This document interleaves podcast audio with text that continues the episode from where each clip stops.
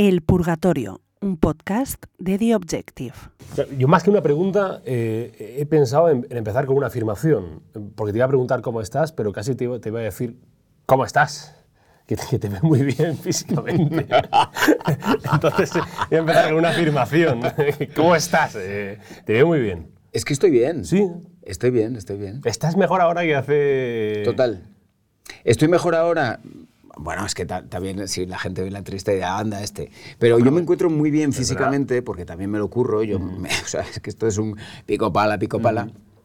Pero también mentalmente, y me parece muy importante mentalmente. Es verdad que, que- que esto no es algo que caiga del cielo. Uno lo trabaja, pero también es verdad que si tú tienes un trabajo como el mío, eh, eh, en donde mi vocación la he convertido en profesión y me va bien, pues oye, y tengo salud, pues eh, la felicidad enseguida se ilumina en la cara. ¿Qué haces en el día a día? Digo, ¿de deporte haces, haces todo Sí, hago deporte? muchísimo deporte todos los días, es lo primero que hago en el día. A las 7 de la mañana ya estoy en el gimnasio. Me levanto a las 6 todos los días del año, incluidos los domingos. Incluido el 31 de diciembre. Sí, sí, claro. También. Y el 1 de enero. Es que yo no celebro noche. eh, eh, creo que soy de, los, de las pocas personas del mundo que se va a la cama antes de las uvas. Es que no me gusta terminar el año y que empiece otro. O sea, me gusta. No es un- mi noche favorita, ¿no? me, me- me gusta, bueno, pues empezar el día 1 Vale. sin saber que ha sido el 31 el día anterior. Es una tontería como un piano, pero, pero me da como cierta nostalgia Vale. esa noche. Ok.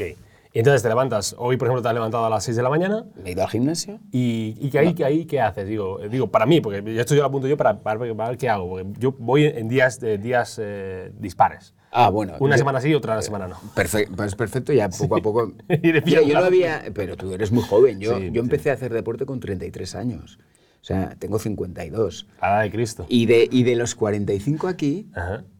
Todavía lo, lo practico con más intensidad. Mm, Y me preguntas por qué, pues no lo sé. Quizá porque yo salgo de allí y me siento muy bien, me, me da fuerza para empezar el día, para trabajar con otra cara, para intentar mm, tener buen humor, que es importante porque eh, hacer deporte genera endorfinas y te genera esa cosa de la felicidad.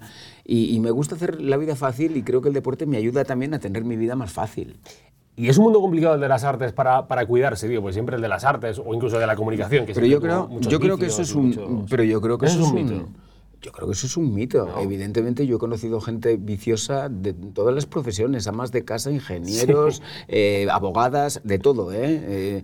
Eh, precisamente ahora hay una corriente de, de actores y actrices que aboga más por una vida sana. Así que no hay, Eh, no hay una deriva viciosa de vamos a unos cubatitas después de la obra de teatro, unos Bueno, cigarritos. eh, eh, yo, por ejemplo, eso lo ha- yo nunca he bebido, no he sido gran bebedor de cubatas, pero Mm. he sido muy cervecero, muy cervecero. Y entonces descubrí que efectivamente después de la función, cuando te, vi- te viene la gente a ver, pues oye, tienes una deferencia y, y tienes que ir con ellos a tomar una cerveza porque además así compartes esa opinión de, de qué les ha parecido, etcétera, y compartes un buen momento. Pero claro, yo me chutaba dos, tres, cuatro cervezas, luego me iba a la cama y al día siguiente tenía la que se avecina y función. Entonces no me compensaba. Y decidí eh, que para mí mm, lo mejor era pues quitármela y ya está. Ya que hablamos de cervezas, eh, trabajaste como camarero en un... Sí, en el capote. En un ¿Eso es? ¿Bar de copas? El capote era un bar de... co- Claro, te hablo como si tú fueras de mi generación. El capote fue un bar, fue un bar de- del Madrid de los 90, 2000, que, que era muy, muy canalla, muy canalla. Y iba mucha gente... Claro, te estoy hablando de los años 90, 2000, que no había crisis ni se la esperaba, donde la gente salía de noche y acababa de día, un poco como ahora, pero antes yo creo que, que mucho, Mucho más salvaje, ¿no?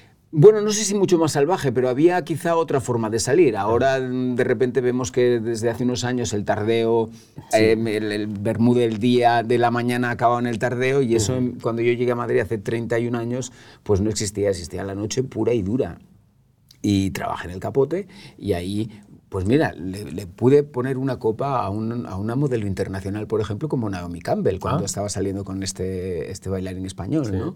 Iba mucha gente del arte, mucha gente de- de- del teatro, de la cultura, y la verdad que era un bar que tenía una música súper buena y mi jefe eh, eh, es de los mejores jefes que he tenido, en que ya no está, eh, de los mejores jefes que he tenido en mi vida porque nos pagaba muy, muy bien y cuando sobrepasábamos una cierta cantidad nos daba un porcentaje. Yo ahí me sentí muy feliz, estuve dos años trabajando allí. ¿Y qué se aprende del ser humano cuando uno sirve? Bueno, Porque se aprende que la gente be- bebía mucho, por lo menos bebía mucho y con mucha ansiedad. Porque este bar eh, abríamos a las 11 de la noche y se cerraba a las 7 y media de la mañana. Y la gente bebía con más ansiedad conforme iba pasando la noche. Y a veces tenías la barra, era una barra ovalada, y estábamos como cuatro, cinco, seis dentro. Y, y yo recuerdo eh, estas noches de delirio, de viernes, de sábado, con todo cabezas levantándote la mano para, para pedirte su copa. ¿no? Creo que ca- casi es como un cursillo previo a ser actor el ser camarero, ¿no? Yo creo que sí. Que también Yo- lo combinan mucho con los periodistas. Que Yo creo que sí, yo creo que sí. De todas formas, yo recomiendo a todo el mundo, si puede, si tiene la oportunidad, que sea camarero. Por un día. Por un día, sí, sí.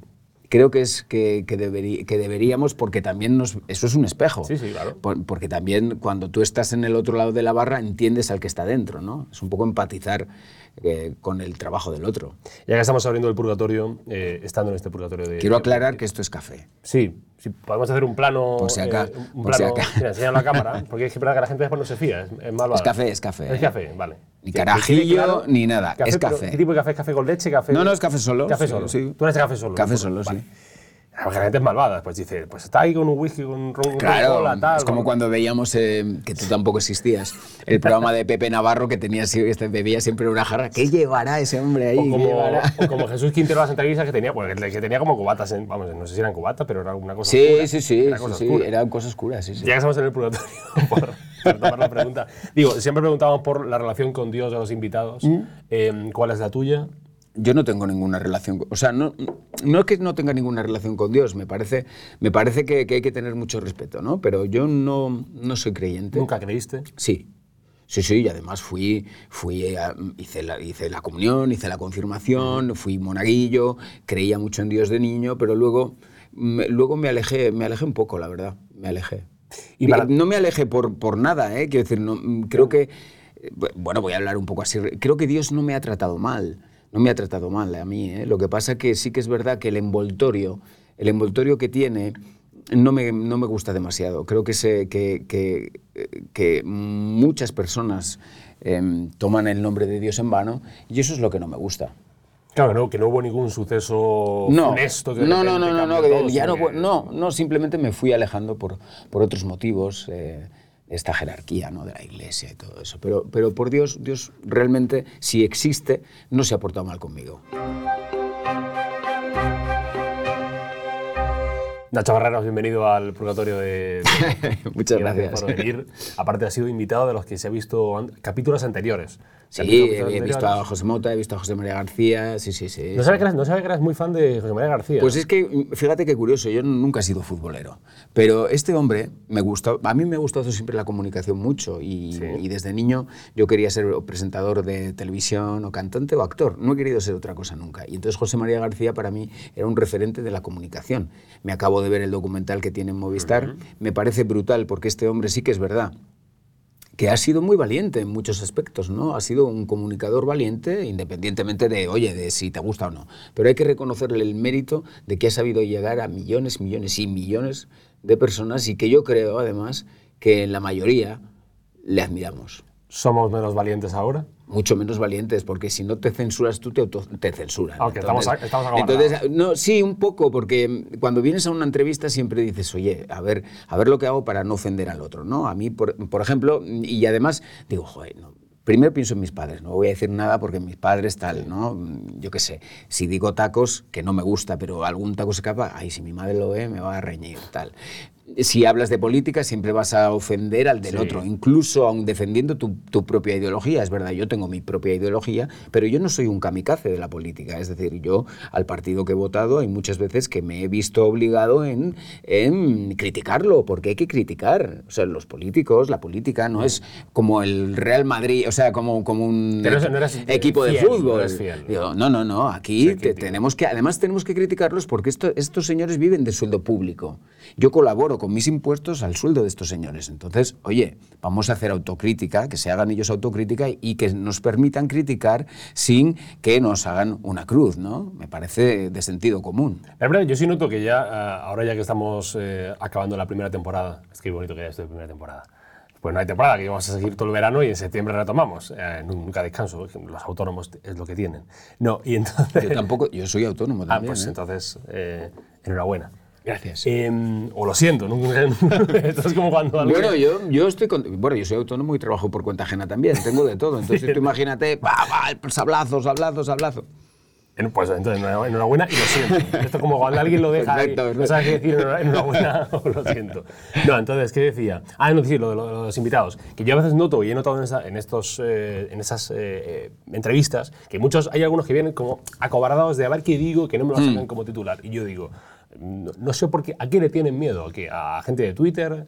¿A cuatro tuiteros? Bueno, yo Twitter poco miedo porque no, Claro, tengo, por eso, pero- porque no tengo. Pero sí que es verdad que eh, un poco eh, entras como en... eh, yo recuerdo, ahora se me asemeja un poco todo como a la Inquisición, ¿no? Eh, que te señalan por cualquier cosa y que un día por lo menos permaneces en la hoguera. Eso Y el día siguiente, como viene otra noticia y tal, al día siguiente es la hora de quemar a otro o a otra, ¿no? Pero... Bueno, también es verdad que no hay que contarlo todo. Uno no tiene obligación Sí. de contarlo todo. Hay, hay una privacidad y sí que es verdad que hay que establecer a tu alrededor una privacidad en la que, en la que tienes que ser, eh, eso tiene que ser una armadura.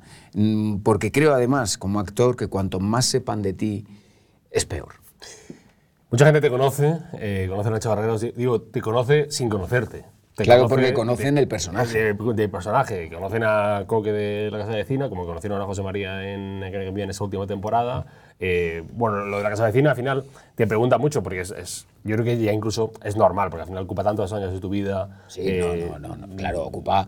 Fíjate, yo empecé en la que se avecina en 2006, que fue el año que entré en Aquí no hay quien viva. Entonces, de 2006 a ahora hemos hecho 200 capítulos casi de la que se avecina y yo hice 15 de Aquí no hay quien viva. Con todo lo que supone también estar en, un- en una comedia de, de éxito. Hay muy, hay muy pocas comedias y esta es pues, muy disparatada, ha llegado a mucho público, no solo de, es- de español, sino fuera también, ¿no? Y, y yo, lejos de ofenderme porque la gente me llame Coque por la calle, que por cierto ahora ya me van llamando Nacho, oye, qué bien, pero a mí no me ofende, a mí me, me reconforta saber que mi trabajo, de alguna forma, llega de esta, de- a través de este personaje. Y es un personaje que está tan alejado a mí, que, que- que lo disfruto tanto y, y se le quiere tanto, que, que estoy muy orgulloso de pertenecer a esa familia. Claro, es verdad, porque todo el mundo después, es que es un comentario típico ya contigo y con, con el personaje y con Nacho Guerreros, eh, es, no se parece nada. eh, Cuando, digo, claro, es que ese es el trabajo del actor, que no se parece Eh, Claro, es que eh, precisamente ese es el trabajo del actor. Pero fíjate, también me pasa una cosa, porque cuando tienes que interpretar otros, otros personajes, es que no quiero decir la palabra más normales, porque luego van a venir a la pero cuando interpretas personajes como más parecidos Bueno, a ti, que digo, por lo menos me que que hablen normal, Que hablen normal. Digo, pues se me hace raro porque pienso que estoy haciendo, que no estoy haciendo nada, ¿no? que, que- soy yo. Entonces, que me permite eh, divertirme mucho y Mm. que es un personaje, la verdad que es un personajazo. Ahora, ahora hablamos sobre, sobre él, pero es que está de vuelta Nacho en los escenarios. eh, llevas cinco años con Juguetes Rotos junto a, ¿Mm? Quique Guaza. junto a Quique Guaza, Sí. con la dirección de Carolina, Carolina Román. Sí, señor. Hay que decir siempre el nombre de los directores. que Sí, son señor. Muy sí. importante. No solo es directora, sino que es la que ha escrito la obra, es la dramaturga. Entonces, más que Carolina Román, directora y escritora. Eso es, Para eso la gente es. que no sepa, eh, que está además eh, va a estar en- hasta el 30 de julio en el Teatro Pavón de, Sí, de señor. Para gente que no sepa eh, qué es, de qué trata, eh, qué supone Juguete Roto. De- Juguetes Rotos es, es nuestra primera obra, además, producida por mi empresa, por nuestra empresa. Estoy asociado a Fabián Ojeda, que es mi socio, en nuestra productora Rocambolescas, y curiosamente es la que permanece en el tiempo. Fue la primera y es la que permanece en el tiempo. Luego ha habido otras coproducciones también con, con otras productoras teatrales. ¿no? Entonces, Juguetes Rotos trata de la vida de Mario. Mario es un chaval de pueblo en aquellos últimos estertores de la dictadura franquista que descubre que, bueno, pues que él, él es una señora, ¿no? Es un niño, pero que le gusta jugar con cosas de niñas. Entonces, bueno, tiene tanta represión en el pueblo por parte de su familia, del pueblo y tal, que decide marcharse a Barcelona cuando aquella Barcelona despertaba con los cabarets, sí. exa- exactamente, ¿no? Y, y allí conoce a Dorín, que es uno de los personajes que interpreta aquí que Guaza, y Dorín le va llevando a Mario por ese camino hacia, hacia a, a buscar su propia identidad, ¿no? Su felicidad. ¿Teníais mucha preocupación, eh, no, no, no iba a decir miedo, pero sí preocupación el hecho de tocar un tema tan sensible como el tema de la transexualidad? Sí, porque, de- porque de ahora, ¿no? claro, porque esto está estamos hablando, eh, nosotros empezamos con esta producción en 2017. Creo que fuimos de los primeros que empezó a tratar este tema, luego vinieron muchos más, luego vino la Veneno, vino, vino, han venido muchos más después, pero creo que fuimos los primeros en teatro en tratar un tema de este, de este tipo de manera dramática, porque siempre que habíamos, se había tratado el tema del travestismo y del transformismo y de la transexualidad, que es completamente diferente, y luego lo aclararé si quieres. Pues, eh, hace bien en aclarar. Sí, claro, porque luego también viene el... No, porque esto es tal, esto es cual, joder, tío, y tienes que reexplicar todo mil veces. Bueno, la cuestión es que eh, sí que teníamos miedo por el hecho de que eh, cuando tú presentas ciertos proyectos a, a, productores o a teatros te dicen, ojo, es que esto y viene la censura, ¿eh? Quiero decir que estamos viendo la censura ahora, pero a mí esto me ha pasado en el 2017-18. No, es que esto no. Esto, el tema de que trata. Eh, te, lo ponen como difícil. Ya me habían puesto muy difícil hace, eh, eh, en 2005 eh, Bent, que era una obra que trataba de, de una, historia de amor en, en, la, en, un campo de concentración nazi. Quiero decir que la censura no es de ahora. La censura y la autocensura está siempre. Entonces cuesta mucho llevar determinados temas a los teatros. Curiosamente, también eh, ahora eh, estaba en el Fernán Gómez, en el Teatro Fernán Gómez, con una obra de Ignacio Vidal sobre el caparazón de las tortugas, un exmatrimonio donde se habla abiertamente de los abusos sexuales que ha cometido este hombre a su hija. ¿no? Y también eh, es un tema delicado que cuesta, porque también nos dijeron, es que esto Oye, pero entonces, ¿qué hay que contar en el teatro? ¿Qué tenemos que contar? ¿no? La cuestión es que sí tuve miedo, sí tuvimos miedo, pero la respuesta del público ha sido tan, tan, tan apabullante que, fíjate que nos ha dejado también como sorprendidos y, decir, joder, pues qué bien que lo hemos intentado, qué bien que lo hemos hecho, porque todavía seguimos y hemos estado además en, Latinoamérica. Hemos estado dos veces en México, en el Festival de Guanajuato, la única compañía española que estuvo hace un par de años. Volvimos al año siguiente y ahora venimos de, Colombia y este invierno nos vamos a ir a Argentina. O sea que, que yo con esta obra bueno, porque uno va envejeciendo y, hay que... Pero me, encantaría que, que, una vez que Quique y yo, pues pues ya no estuviéramos en esta obra, se, nunca se parase de hacer, ¿no? Como hay obras en Inglaterra, en Londres, que llevan 40 años haciéndose, ¿no? O aquí Burundanga, por ejemplo, que es una obra, bueno, ahora no sé si está en cartel, pero que, estuvo años y años, o El Rey León. Van cambiando actores, pero la obra se queda. Me parece interesante, porque te iba a preguntar mm, sobre ello más adelante, pero si quieres, ya que lo has tocado, pues hablamos sobre ello, sobre el tema de la, censura, que ahora parece estar otra vez un poco en boga, mm. el tema... la censura, eh, digo, ¿tú, tienes más miedo de la censura ahora? Eh, ¿Ya has sufrido la censura antes? ¿Cómo ha sido tu relación con la censura? Yo he sufrido la censura con, esta obra de teatro, por ejemplo, con juguetes rotos, eh, programadores que no se han atrevido a programarla, ¿no? Y eso es censurar. Eh, lo, que, lo que ocurre que ahora parece que ha habido como más casos seguidos de obras de teatro que han sido canceladas, censuradas con el pretexto, que puede ser verdad, no lo sé, de falta de presupuesto. Pero yo digo, bueno, pero si la partida de cultura ya está otorgada, que no sé, me parece raro. Pero censura yo creo que, ha habido siempre. ¿eh? Lo que pasa es que, que, hay que pararla. Que hay que pararla, ¿no? Porque además eso lo recoge en la Constitución. Nosotros tenemos que ser libres para crear, ¿no? Y, la, y las personas que quieran acercarse, a nadie le obligan a ir a un teatro. Es que a nadie se le pone una, un arma en la cabeza para que, oye, tienes que ir a ver esto. No, pues el que quiera ir que vaya y el que no, que no vaya. Pero la gente que está interesada en ver cierto tipo de obra, pues, pues tiene, tiene el, todo el derecho a consumir ese producto. ¿Ves ahora más peligro de censura que hace años o, el, mismo, el mismo peligro de Yo creo que más, quizá. Yo creo que más, sí. Sí, porque hay cosas, ciertos temas que ya no se pueden tocar, sí o sí, ¿no? Estamos hablando de Orlando, por ejemplo, que ahora de la, la, joya de la literatura universal. Pero insisto, a mí como me ha pasado ya anteriormente y yo no he hecho tanto ruido, porque no he hecho ruido, yo me lo comí. Había que haberlo dicho, ¿no? Pues no lo sé. No lo sé, yo, yo te digo que hay muchas veces, mira, hay, un, hay una cosa que a mí me gusta mucho, no sé si es un refrán o, una cita o qué, o qué coño es. Tú espera en la puerta y verás el funeral de tu enemigo. No tienes que hacer nada para que el tiempo te dé la razón. Entonces yo muchas veces eh, me, he metido la pata por...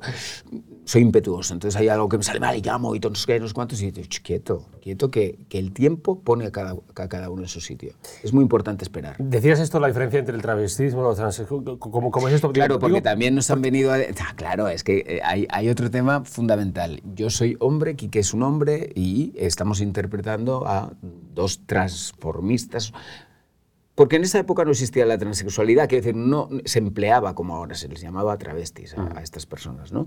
Entonces nos, nos, preguntaron por qué no, no lo interpretaban estos personajes eh, transexuales, ¿no? Y yo les dije que porque es que no son transexuales, son travestis. no han pasado por una intervención quirúrgica además y entonces hay un momento en que al- a mi compañero Quique se le ve completamente desnudo, ¿no?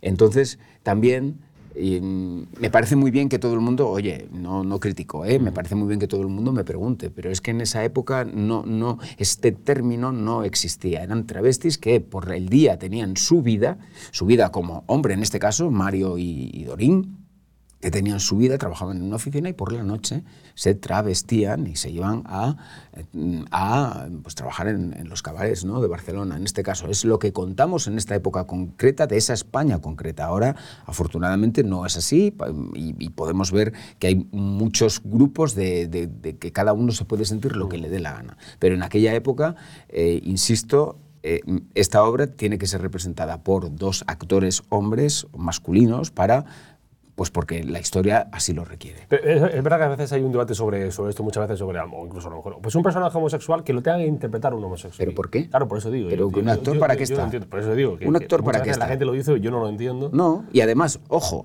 yo a esta persona que me preguntó esto, me lo han preguntado dos, digo, oye, también es verdad y es muy lícito que tú puedes montar tu propia productora, producir tú lo que quieras y contratar a quien te dé la gana. No tengo que contratar yo a quien tú quieras que yo contrate. Es curioso, o al menos yo lo, yo lo veo así, que, que este personaje tuyo en Juguetes Rotos, como el personaje de José María Leguero en Vivo, como el personaje de Coque en la Casa Vecina, eh, son, son ambos personajes un poco eh, marginales o a veces ex- excluidos. Bastantes, eh, bastante.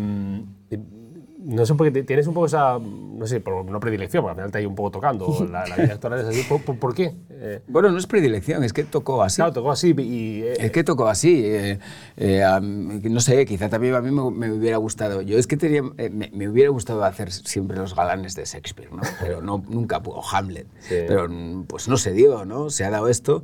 Y como decía Terele Pávez cuando le preguntaban, "Oye, ¿usted es, es especialista en mujeres como, como sufridoras y marginales? Te dice, bueno, a mí que me, que me den esos papeles y lo demás me da igual. Pues lo mismo, a mí que me los den y lo demás, pues bueno, ya se verá. Lo importante es defenderlos bien. sí, se te da bien la, la, la marginalidad, el, el interpretar a, a personajes marginales.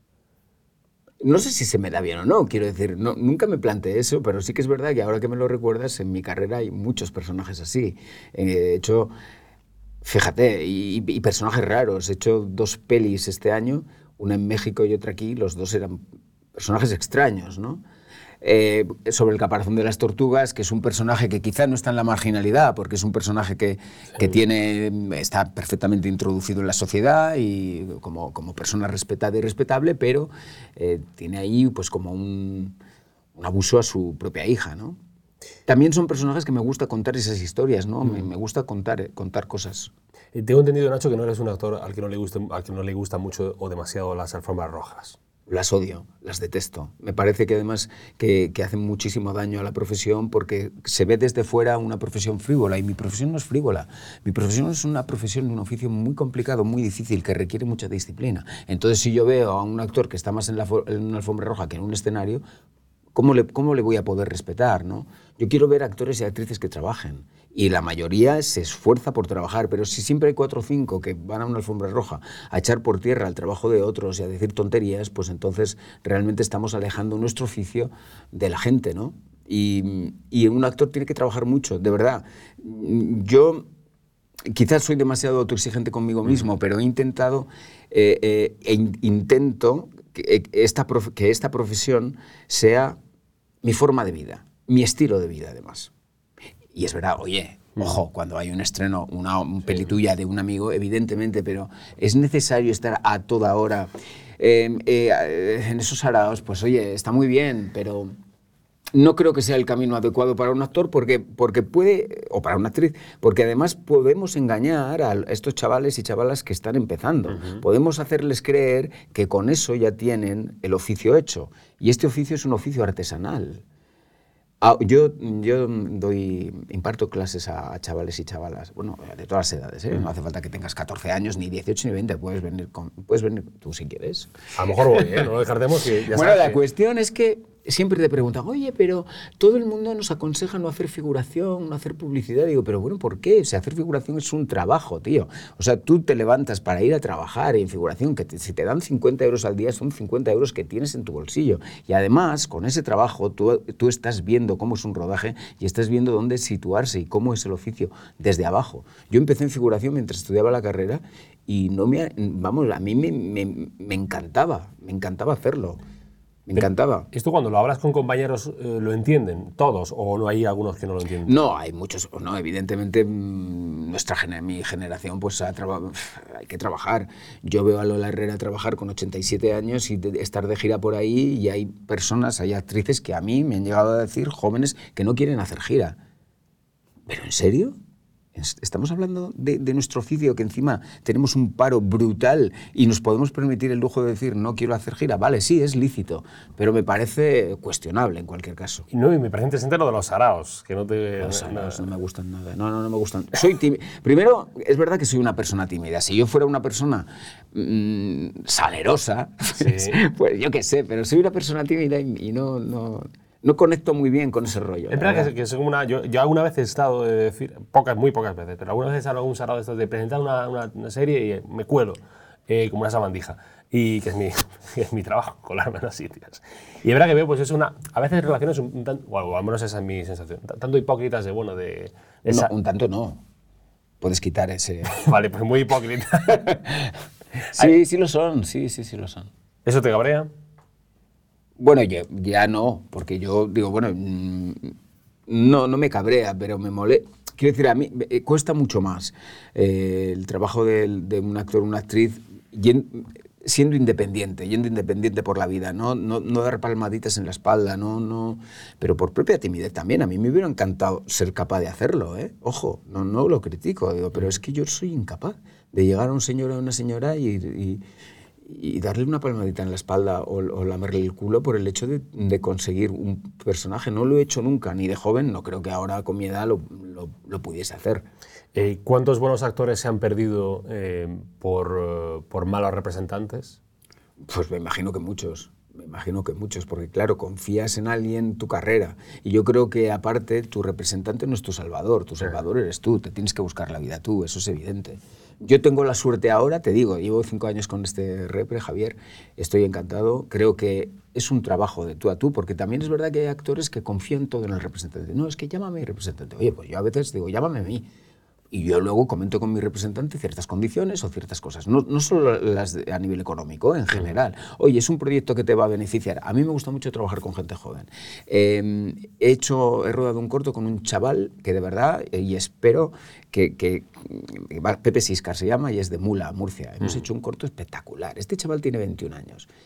En principio yo no podía, no podía hacerlo, porque tenía muchísimo trabajo el año pasado. Y, y cuando leí el corto, lo tengo que hacer. Llamé a mi repre y digo, oye, tío, esto lo tenemos que hacer porque me parece que el chaval merece la pena. Y, buscamos un hueco y, lo hice. Me, gusta mucho hacer eso con, con, chavales también. ¿Y cuántos buenos actores y actrices se han, perdido por el camino de la vanidad? Muchos. Más que con malas representaciones. Me imagino que sí, me imagino que sí también. Es un oficio complicado, de, una, tener una relación complicada con, con la vanidad, ¿no? de saber gestionar. sí, y, luego también creo que, que que cuando, cuando empiezas en este oficio y todo se te da bien y tienes 20 años, 25 y empiezas a hacer cosas, piensas que siempre va a ser así, que a lo mejor hay algunos casos que es así, pero la mayoría no lo es. Y a lo mejor hay mucha gente que trabaja con 24, 25 años tal, y a los 32 y ya no tiene ese, ya no tiene ese tirón, ya no, ya no trabaja por, por X, por lo que sea, y hay que volver a empezar. Lo bueno es saber, creo, ¿eh? es saber eh, reinventarse y es saber que esta carrera es... Mm, una montaña rusa impresionante y que, y que eso lo tenemos que saber. Ya que hablamos del mundo de la cultura y de los actores y los ¿crees que hay muchos actores y actrices que hablan en nombre de la cultura, pero que solamente se representan a ellos mismos? Hombre, claro. Sí, sí, sí. Claro que sí. Y que a veces los defensores de la cultura, más que, más que defenderla, casi están tirando piedras contra... va en detrimento de nuestro propio interés. Sí, claro, sí, sí. Hay, hay, como unos, hay como estos grandes pensadores que hablan del oficio, como se tal, y yo me identifico poco también. ¿eh? Te digo que yo voy a lo mío y, y, me- y- a veces me pierdo en esta... Yo hay, hay discursos o hay cosas que no me entero porque como yo... Mira, vi una entrevista que yo se la recomiendo a todos los chavales que empiezan, de Gracita Morales, que la entrevistó Mercedes Milá, y está en YouTube, eh, Sí. la podemos ver en YouTube. Y entonces esta mujer, que a mí me dio una ternura y una pena impresionante, esta mujer dijo, dije, con esa voz que tenía tan característica, dice, mira, yo, yo claro, dice, es que se, se me fue un poco la cabeza porque yo, como esta, esta- estuve siete años, siete años, que yo no sabía que me quería tanto la gente porque nunca caminé por la calle. Yo me iba, a- hice todo películas, hacía películas y me iba al teatro. Del teatro me tenía que tomar pastillas para dormir y pastillas para despertarme. Y así estuve siete años. Y en, en- en ese, en ese proceso, ella era muy querida y nunca lo vivió. Es acojonante. Porque se lo ocultaron. o No, porque, claro, porque por trabajar, trabajar, trabajar. Y encima, además, no había día libre en el teatro. tenía- trabajabas de lunes a lunes, no, no, no existía el, el famoso día de descanso, ¿no? Entonces yo esto que le pasó a esta mujer, yo se lo recomiendo a todos los actores para que vean que es una vida complicada, que tienes que tener los pies en el suelo y que, y que tienes que que trabajar también con cabeza, porque esto de empastillarte para dormir y empastillarte para despertar, pues no está bien, ¿no?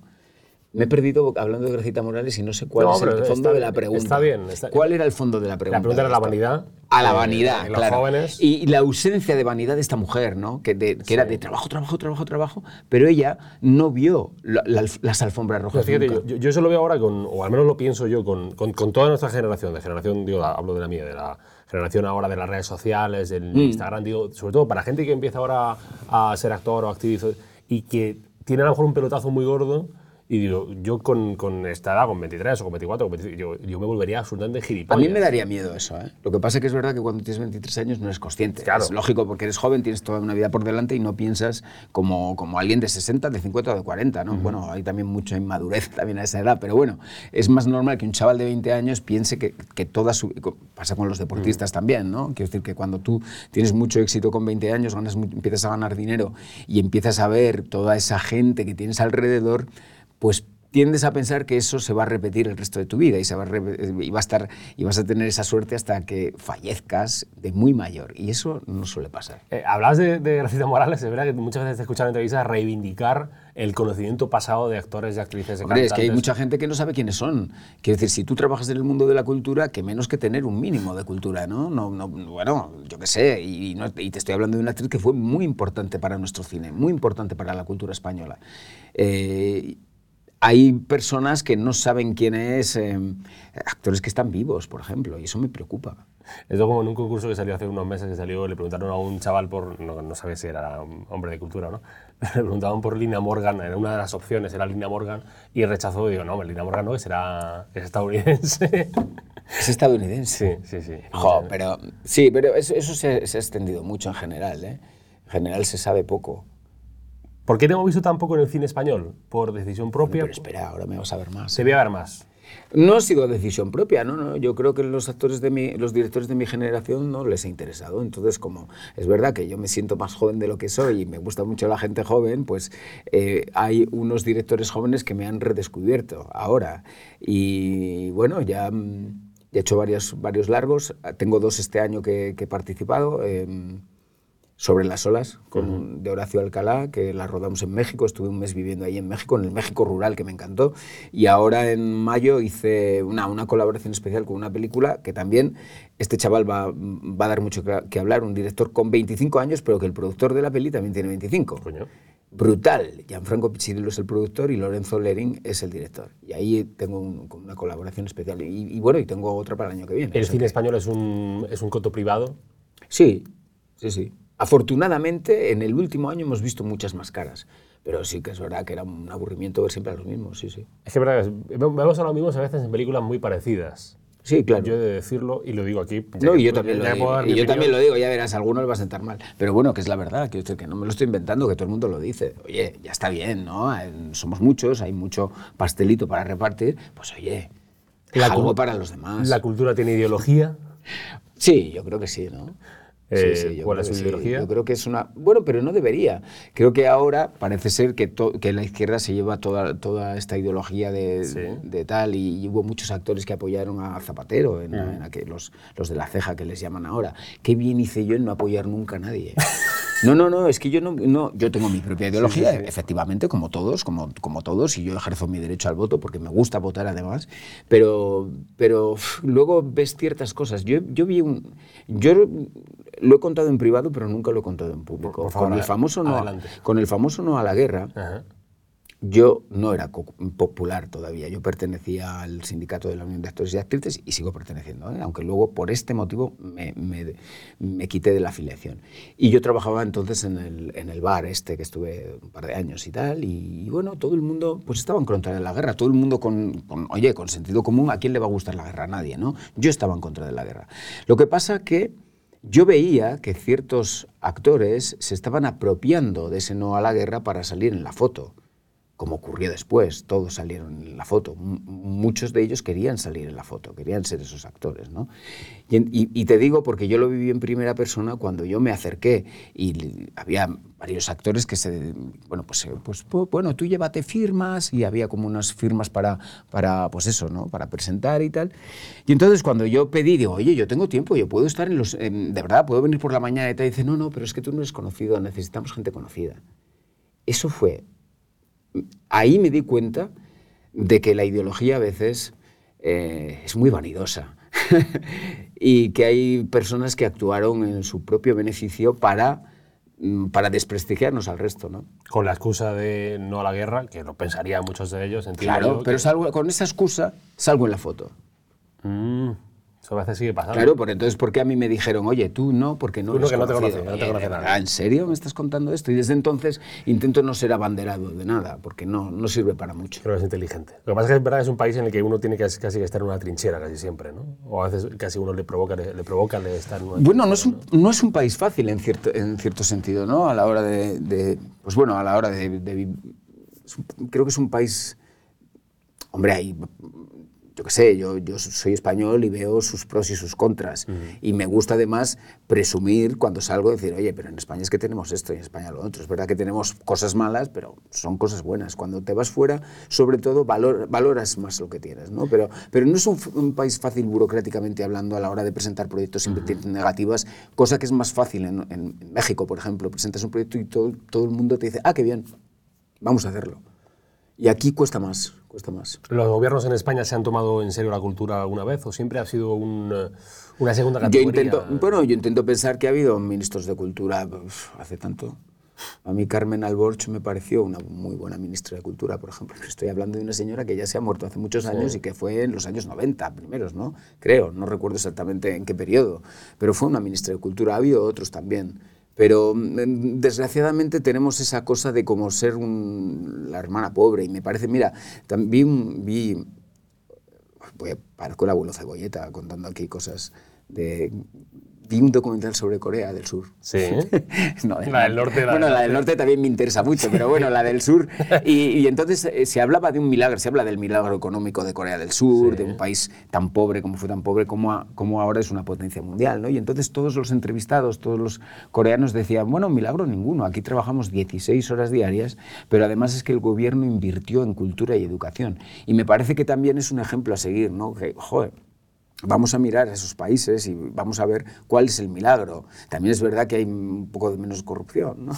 Entonces, claro, todo, todo suma. Creo que invertir en educación está bien. Eh, me parece interesante de los actores, eh, de las actrices, que, que hacéis giras tea- teatrales y conocéis mucho España. Eso me parece interesante. Y, y incluso de cómo, mm, de lo que aplaude una parte de, en Gijón y en, en Sevilla no la aplauden, y de cómo se ríen en, en Murcia y no se ríen en, en Cantabria. eh, sí que es verdad que los públicos son, son diferentes, incluso si estás en la misma ciudad dos días, el público es diferente cada día. Eh, sí que es verdad que he tenido la suerte de, recor- de recorrerme toda la geografía gracias a las giras y a todos los eventos que he hecho. Y creo que me falta, creo que de capitales de provincia he estado en todas, menos en Teruel y Lugo.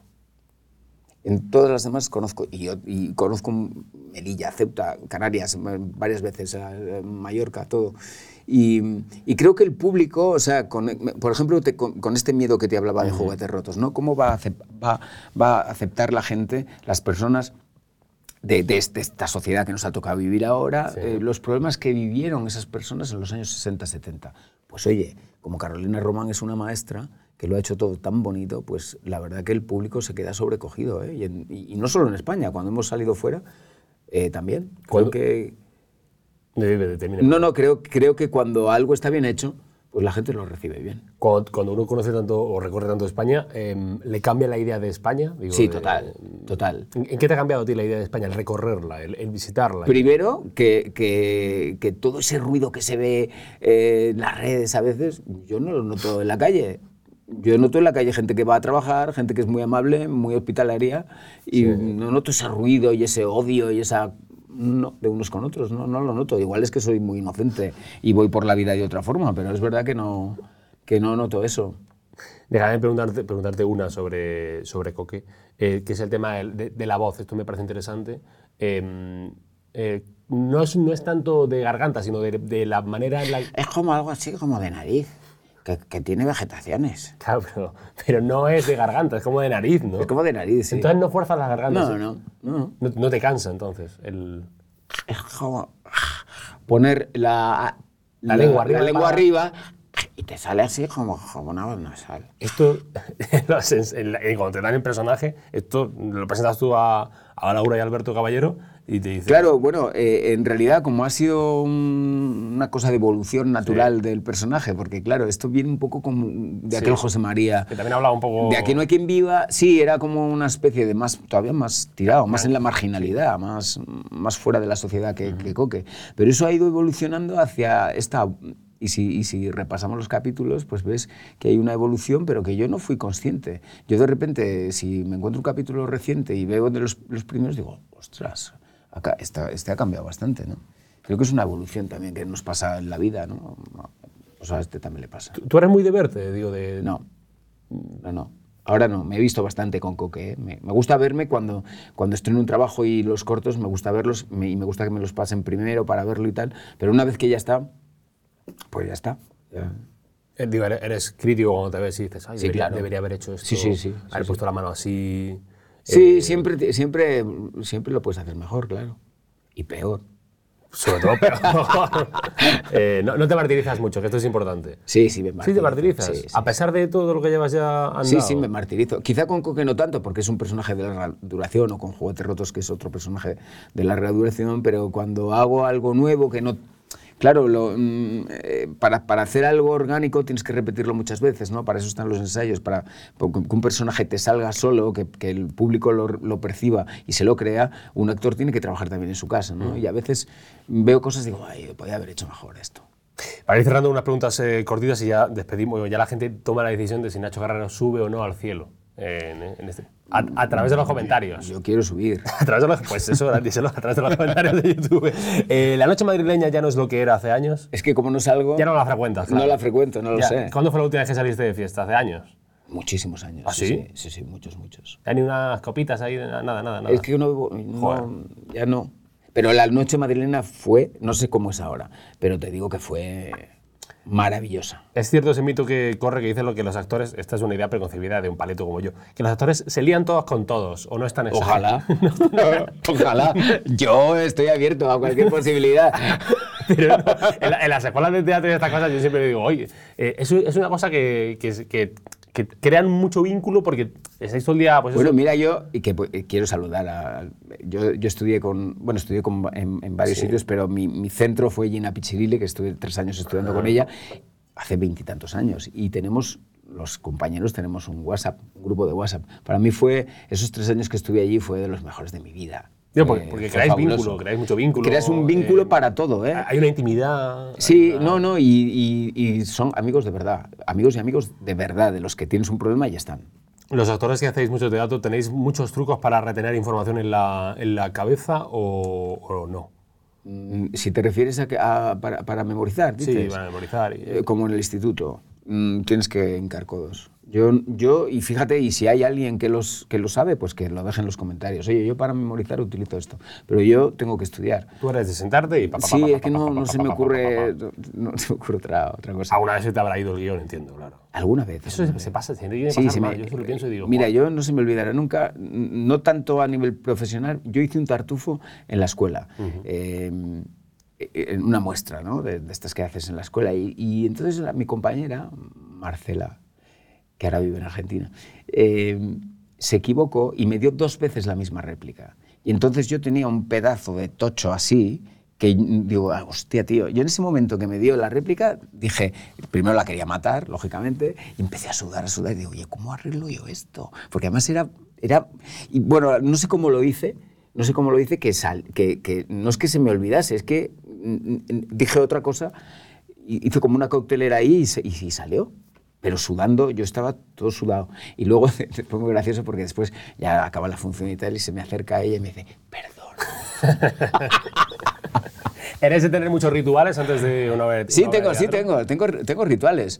Siempre los mismos. Eh, llego como dos horas antes al teatro, Quique también, Quique Guaza también llega, y cuando he hecho con Raquel Pérez también el corazón del, también llegamos antes al teatro, yo me pongo a hacer mis ejercicios de calentamiento y tal, y pasamos el texto entero. Calentáis la voz, digo, y, Y pasamos el texto, el de la función, mm, eh, eh, eh, vamos al escenario a ver si falta algo, si, si el regidor ha puesto todo en su sitio, etcétera, etcétera, y ¿Ponéis música? sí. ¿En sí, el sí, sí. camerino? Pongo música, Eh, pongo música. Depende de cada, de cada obra. Sí, de yo pongo, sí, sí, sí, exacto. Yo para juguetes tengo- tenía una música y para el caparazón tenía otra. ¿Para juguetes qué te pones, por ejemplo? De... Pues para juguetes me pongo eh, a Dimitri Sostakovich, la Sinfonía número 2, y me pongo a Klaus Nomi. Algo ligerito, sí, una cosa así. Por favor, esa sinfonía la tenéis que oír. Vale. Y para, bueno, para, eh, es verdad que para el caparazón variaba un poco más, variaba un poquito más. Pero a esta, esta de juguetes me, me pongo siempre esas Eh, dos. ¿Te ha influido para algo en tu carrera actoral es- es ser eh, riojano? Bueno, Rioja- ser riojano es ser la hostia.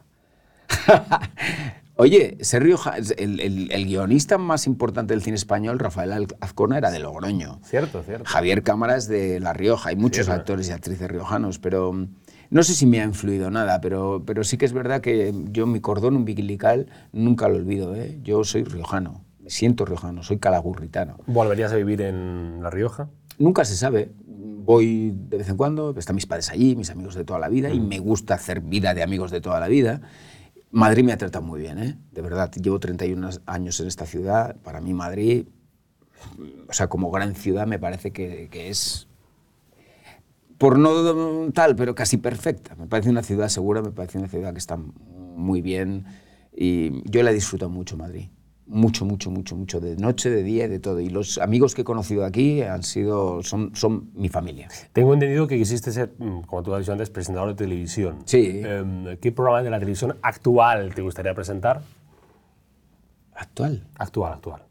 Pues te vas al... Veo poco la tele yo, pero ¿Ves hay, veo, veo- veo muy, poco, muy poco la tele. Pero, por ejemplo, un pasapalabra no estaría mal. ¿Te por gustaría? ejemplo, Uy, ¿no? pero yo lo veo muy complicado. Es muy difícil. Porque tienes que hablar muy rápido. Sí, es muy difícil. Y hay otro, que yo estuve también en, en un programa de, de- de la 1.